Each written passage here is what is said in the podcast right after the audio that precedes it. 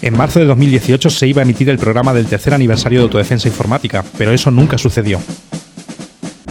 Numerosos rumores comenzaron a dispararse en las redes libres, entre ellos el del secuestro de los integrantes del programa por parte de Mark Zuckerberg o el del retiro de sus dos productores para recibir un curso intensivo de canto y de inglés, que buena falta les hacía. Un año después, Autodefensa Informática reaparece en las ondas libres, sin dar mayores explicaciones y sin parpadear.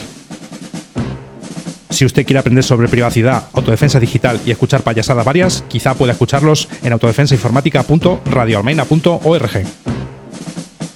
El equipo AI.